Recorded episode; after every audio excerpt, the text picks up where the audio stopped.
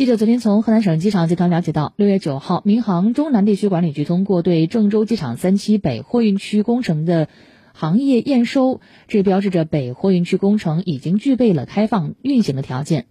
北货运区工程是河南省重点项目建设全部工程按照年货油吞吐量二百二十万吨的目标规划本期按照满足六十万吨的目标建设投资概算四十八亿元。